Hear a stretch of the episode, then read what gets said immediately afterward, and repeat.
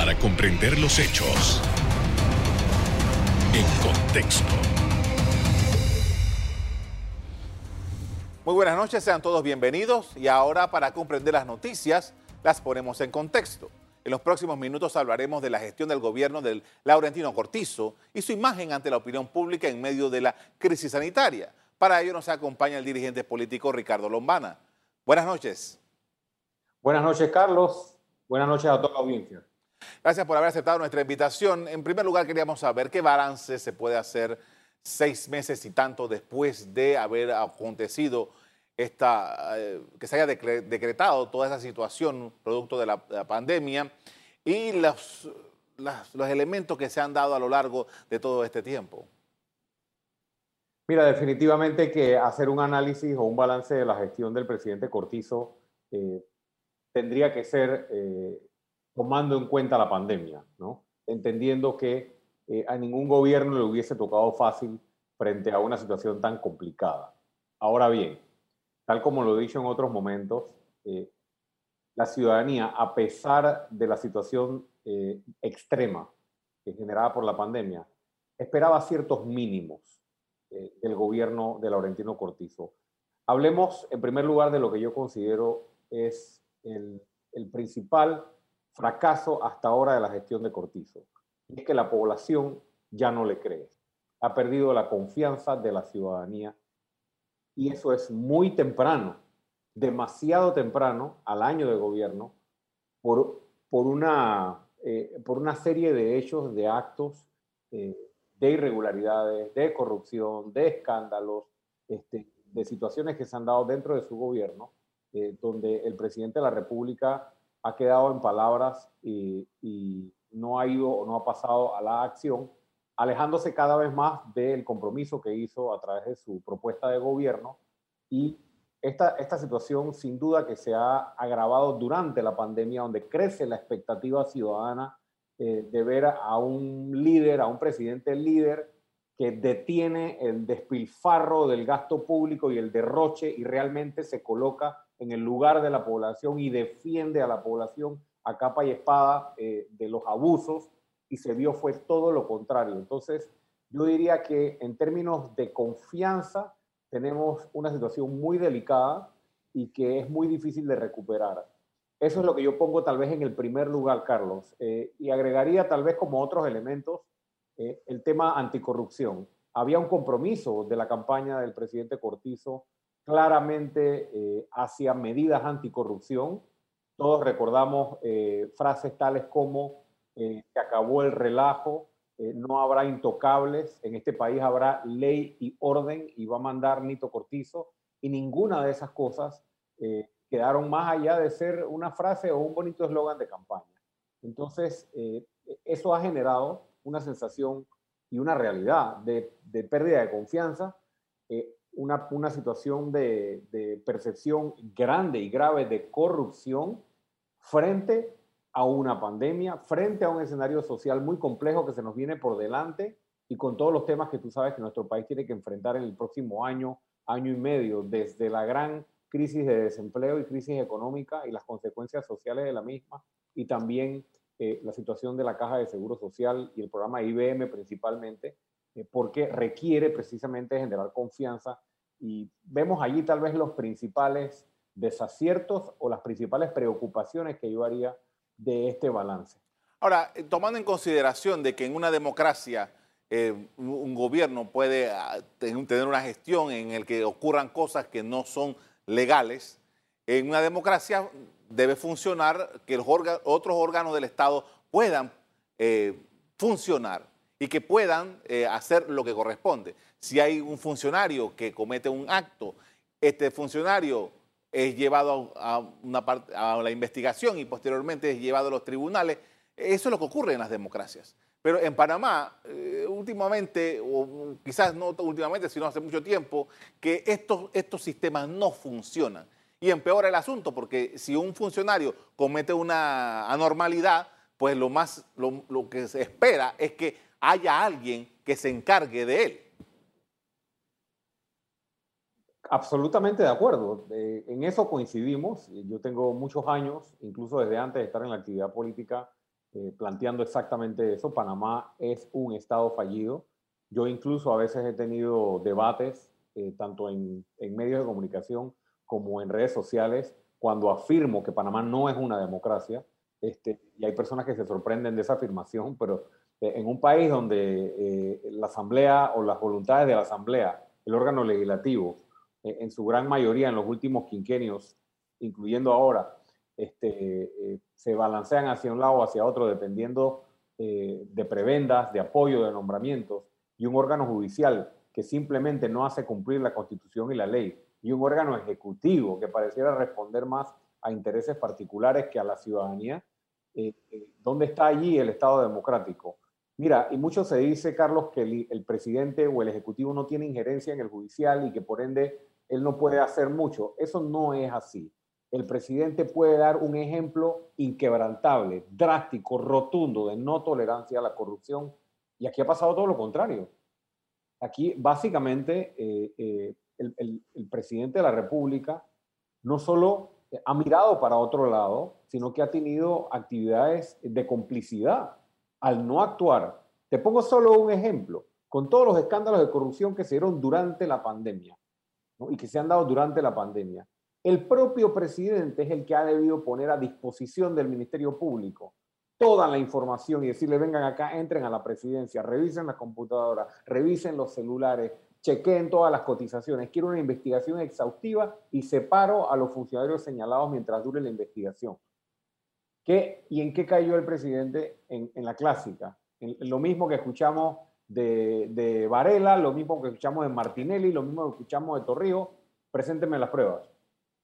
Y en ese preséntame las pruebas y, un órgano judicial que ayer, solamente ayer, eh, colocaba otro gran escándalo en la galería de impunidad de este país, que es el escándalo de Río de Tonosí. Eh, realmente estamos en una situación eh, peligrosa. Al presidente Cortizo se le escogió como presidente por 33% para que empezara a reconducir a este país hacia institucionalidad, hacia una democracia que funcione. Él mismo planteó un paquete de reformas constitucionales, y voy a repetir lo que decía su propuesta, Carlos, que si no llega a consenso, entonces llamo a la constituyente. Y no llegó al consenso ni llamó a la constituyente, lo cual para mí es una demostración de que todo era un bonito documento llamado plan de gobierno, pero no había un compromiso, una convicción de realmente darle la vuelta a, las cosas que ocurren en este país que son vergonzosas y lamentables. Vamos a hacer una primera pausa para comerciales. Al regresar seguimos en la evaluación política de la gestión de Laurentino Cortizo en medio de la pandemia. Ya volvemos.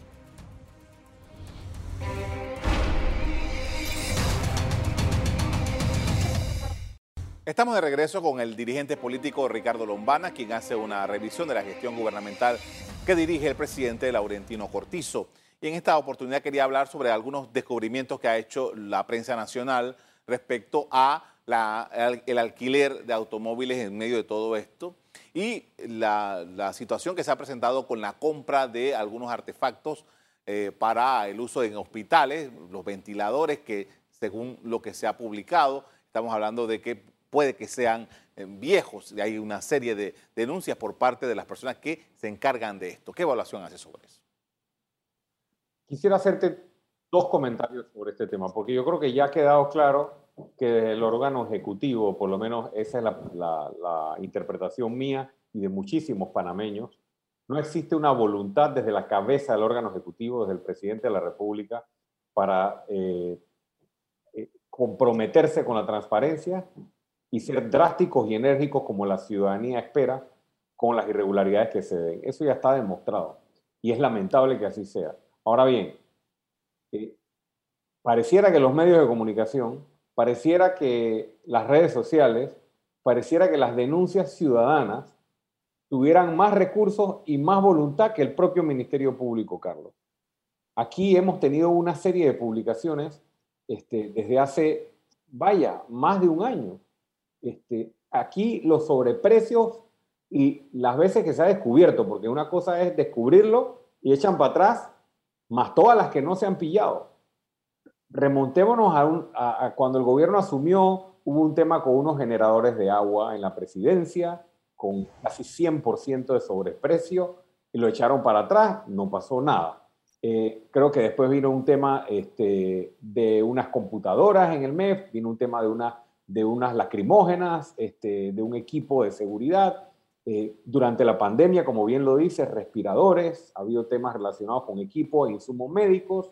Eh, mira, creo que la lista ya es demasiado grande y me asombra la inacción y la pasividad del Ministerio Público eh, que prácticamente eh, parece, frente a estos casos, como un apéndice del órgano ejecutivo, como esperando yo no sé qué para realizar investigaciones eh, y aplicar el peso de la ley a quien corresponda a través pues, de una investigación y un proceso judicial como corresponde.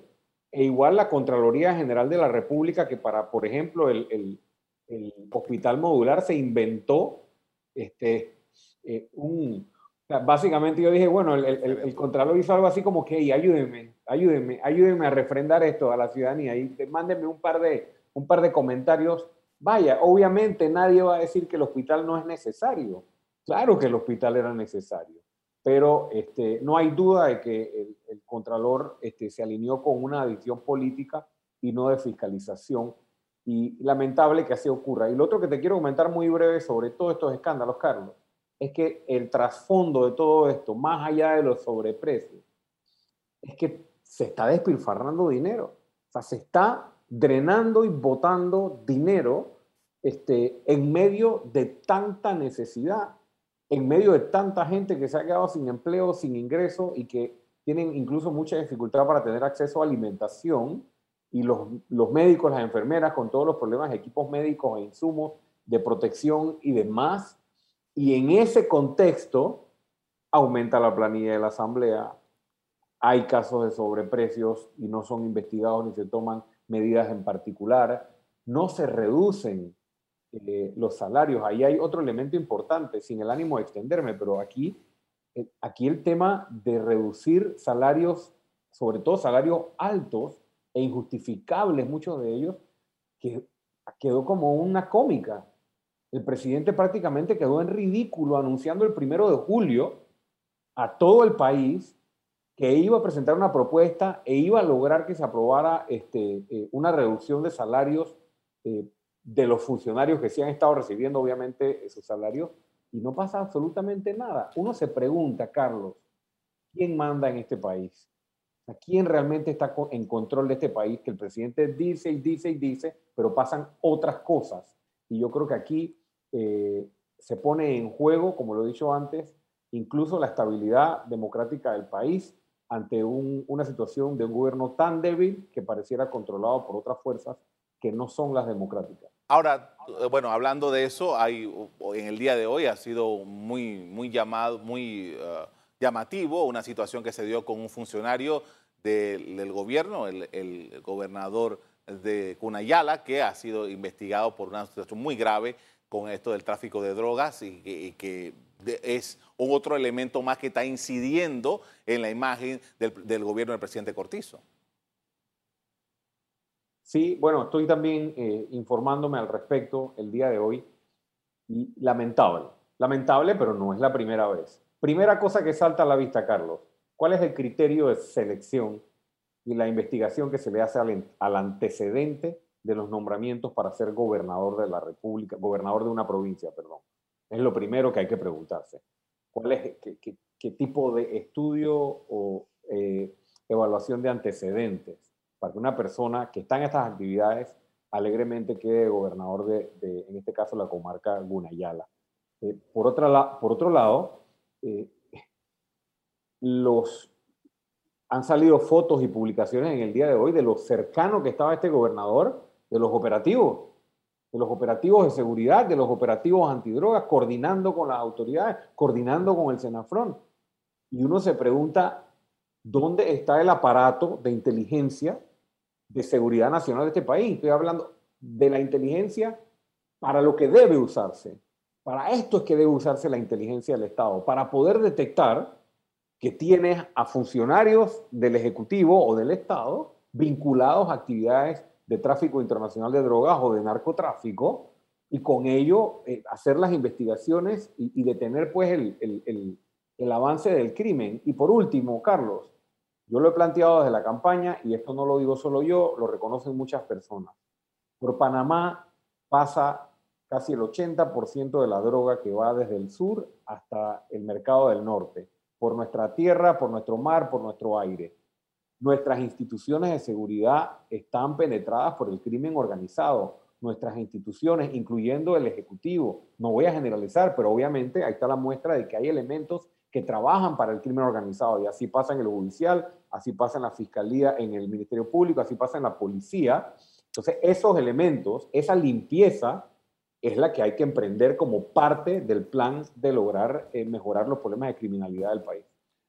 Por esto vamos a hacer otra pausa. Al regreso seguimos eh, conversando en el análisis del gobierno del presidente Cortizo y también vamos a hablar de temas electorales. Ya volvemos.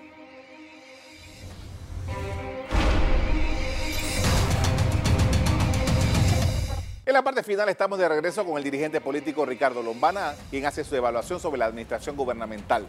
Y en este momento quería conversar con él acerca de la situación que se está presentando con las reformas al código electoral. ¿Ha habido alguna diferencia con los grupos que no son partidos políticos ya constituidos? ¿El método de votación? ¿Qué evaluación hace? Miren, para ponerlo en términos sencillos, históricamente la Comisión Nacional de Reformas Electorales ha tenido mayoría de los partidos políticos y poco a poco los no vinculados a partidos, es decir, los organismos de la sociedad, ahora la libre postulación, eh, los gremios, han venido ganando espacio, pero nunca suficiente para tener igualdad de voto en la comisión. Y en esta vuelta tenía el Tribunal Electoral la oportunidad de oro para poder equiparar el derecho al voto, porque ¿qué ha pasado siempre? Que por más que se proponen cambios trascendentales a la legislación electoral, esos, esas propuestas usualmente son bloqueadas.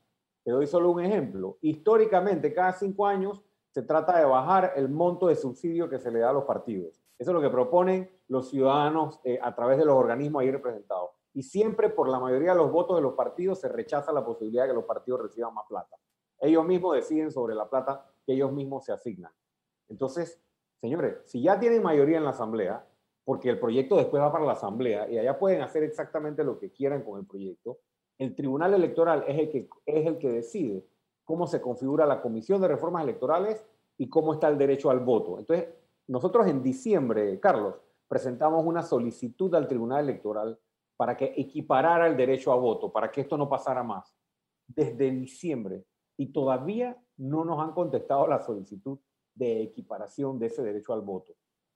Estamos insistiendo. ¿Qué fue lo que pasó en la sesión de, la semana pasada y estos días? Bueno, que la comisión, antes de la pandemia hubo una sola reunión. ¿Qué pasó en esa reunión? La sociedad civil propuso y los organismos, la academia, los trabajadores, la empresa privada, la libre postulación y nosotros, que tenemos solamente derecho a voz por ahora, una fórmula para equiparar el derecho del voto.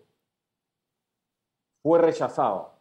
Quedó empate en aquella ocasión porque el partido panameñista se abstuvo y el tribunal desempató y rechazaron la propuesta. Ahora, después de la pandemia, se da una reunión histórica en la cual, y digo histórica porque dos partidos políticos, el panameñista y el Partido Popular, empujan, o sea, dan, dan el voto favorable a una propuesta para que ciertos temas trascendentales se aprueben con mayoría calificada, es decir, dándole mayor oportunidad para balancear el voto dentro de la comisión. Y eso se aprobó en la comisión y dos días después el Tribunal Electoral convoca a una reunión y da a conocer que echan para atrás esa decisión eh, por acuerdo del Pleno al decir que viola el artículo 128. Es decir, el propio Tribunal Electoral está bloqueando la posibilidad de que el voto en la Comisión de Reformas sea más equitativo y más democrático. ¿Y eso es recurrible? ¿Eso es recurrible, señor Lomana? Sí, es recurrible. Eh, hay varias acciones en camino que se están elaborando, tanto por la vía de la reconsideración, por la vía de la inconstitucionalidad, y nosotros estamos también insistiendo en que se conteste eh, esa petición hecha en diciembre, donde podría también haber una alternativa para solucionar este problema. Ahora, en medio de todo esto, eh, Ricardo Lombana y su grupo ha estado trabajando para inscribir el partido político eh, ahora ya formalmente como una organización política Eh, y que en medio también eh, ha caído la situación de eh, la emergencia sanitaria. ¿Cómo va ese proceso? Mira, muy complicado. Nosotros estábamos listos para arrancar nuestra inscripción. El 11 de marzo lanzábamos todo a nivel nacional. ¿Y qué pasó? Se suspendió, obviamente, por la pandemia. Completamente comprensible, nadie lo esperaba y estuvimos con el proceso detenido hasta hace tres semanas el Tribunal Electoral empezó poco a poco a levantar la restricción. Nosotros ya estamos de nuevo eh, con nuestra actividad de inscripción, eh, pero en medio de una dificultad muy grande y de un, de un ambiente muy difícil. ¿Por qué? Porque yo comprendo, y soy el primero en comprender, Carlos, que ahora mismo mucha población no quiere escuchar de política, no quiere saber está pensando en su ingreso, en su comida, en la incertidumbre de su familia, en tantas cosas, pero no tenemos alternativa. Precisamente por todas las cosas que estamos viendo en este país y, todo el, descalabro institucional y prácticamente una población indefensa frente a tanto atropello y abuso, no nos queda otra que organizarnos. Entonces, el Tribunal Electoral ha accedido a modernizar su plataforma y hay ahora algunos mecanismos que permiten la inscripción sin que tengas que salir de tu casa. Cualquier, cualquier persona que quiera tener información tiene que visitar las redes sociales del movimiento Otro Camino, ahí está toda la información sobre la inscripción, pero como te dije, ante la adversidad y ante la situación no nos queda de otra que adaptarnos y seguir adelante eh, como lo estamos haciendo con la inscripción de un nuevo partido político, el movimiento Otro Camino. Estamos hablando de que aproximadamente, quiero que me precise, son como 39 mil y pico de adherentes que son necesarios para constituir partido en estos momentos. Es correcto, se necesita llegar casi a la cifra de 40 mil eh, adherentes y ese es el proceso que nosotros ahora estamos iniciando porque nos, separó justo cuando lo íbamos a empezar. Estamos, eh, ya se puede la persona inscribir en cualquier oficina del Tribunal Electoral a nivel nacional con las medidas de bioseguridad, obviamente, y el que no o el que no, no quisiera visitar una oficina que es completamente comprensible en este momento, hay una página que ha habilitado el tribunal que es tribunalcontigo.com, eh, a través de la cual puedes hacer una cita virtual. Todavía está teniendo ciertos problemas o ciertos obstáculos y, eh, están probándolo, pues adaptándose, pero próximamente nos han dicho que van a, incluso a, instalar un app este, en los celulares de nuestros activistas para que la inscripción pueda ser a través de dispositivos. Pero por ahora hay dos formas, visitando el Tribunal Electoral a nivel nacional o tribunalcontigo.com y haciendo una cita virtual eh, con funcionarios del Tribunal Electoral. Ahora, regresando a lo que hablaba hace un rato, eh, el discurso político en este momento, la, manera de aproximarse al ciudadano en la circunstancia en la que estamos, ¿cuál, ¿cuál es? Bueno, en primer lugar, lo que ya te decía, que a pesar de reconocer que estamos en un momento muy, pero muy complejo por la crisis sanitaria, social, económica, política, no podemos poner en pausa la organización de una nueva estructura política que está, viendo, está siendo vista por muchos panameños como una alternativa a todo lo que hemos estado viendo en los últimos 25 años.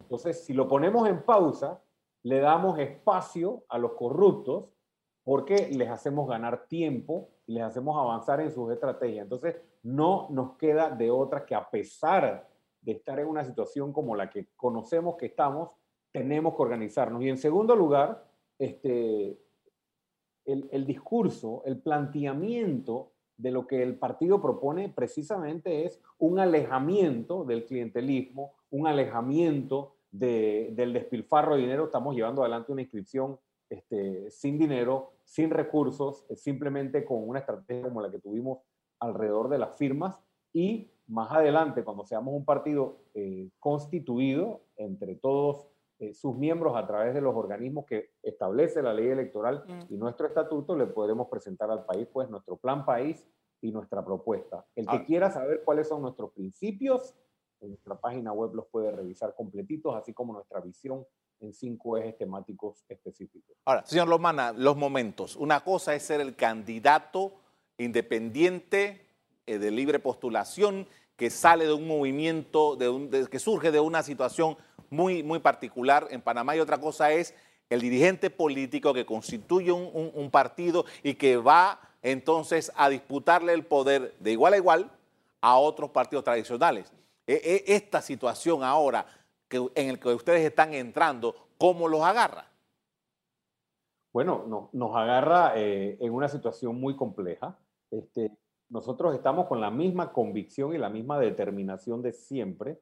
Entendemos que ahora estamos jugando con nuevas reglas eh, de juego, que tenemos que constituir un partido, que tenemos que pasar por todo el proceso con los mismos riesgos que enfrentan los otros partidos que han caído en malas prácticas y nosotros tenemos que eh, eh, proteger, proteger esa esencia y asegurar que a pesar de que seamos un partido, tenemos que mantener, promover y defender los mismos principios que hicimos como ciudadanos independientes. Nos agarra en un momento en que la política eh, tradicional está desnuda frente a la población, con un desgaste realmente impresionante por todo lo que ha pasado y no solo estamos viendo esto como una alternativa frente a un escenario electoral, Carlos. Eh, el escenario político electoral, las organizaciones políticas panameñas también necesitan refrescarse. Y aquí está la oportunidad para quienes quieran ayudar a construir un nuevo movimiento político este, desde cero, como lo estamos haciendo, y ser un nuevo actor, un nuevo actor en el siglo XXI eh, para renovar la política panameña. Muchísimas gracias, Ricardo Lomana, por acompañarnos esta noche. Gracias, Carlos. Hasta luego.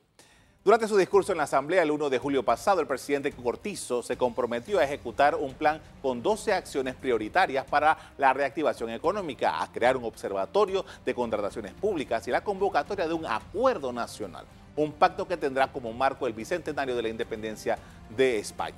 Hasta aquí el programa de hoy, ustedes les doy las gracias por acompañarnos y les recuerdo que si quieren volver a ver este programa, búsquenlo en el VOD de Cable Onda, en locales, Canal Eco, me despido invitándolos a que continúen disfrutando de nuestra programación.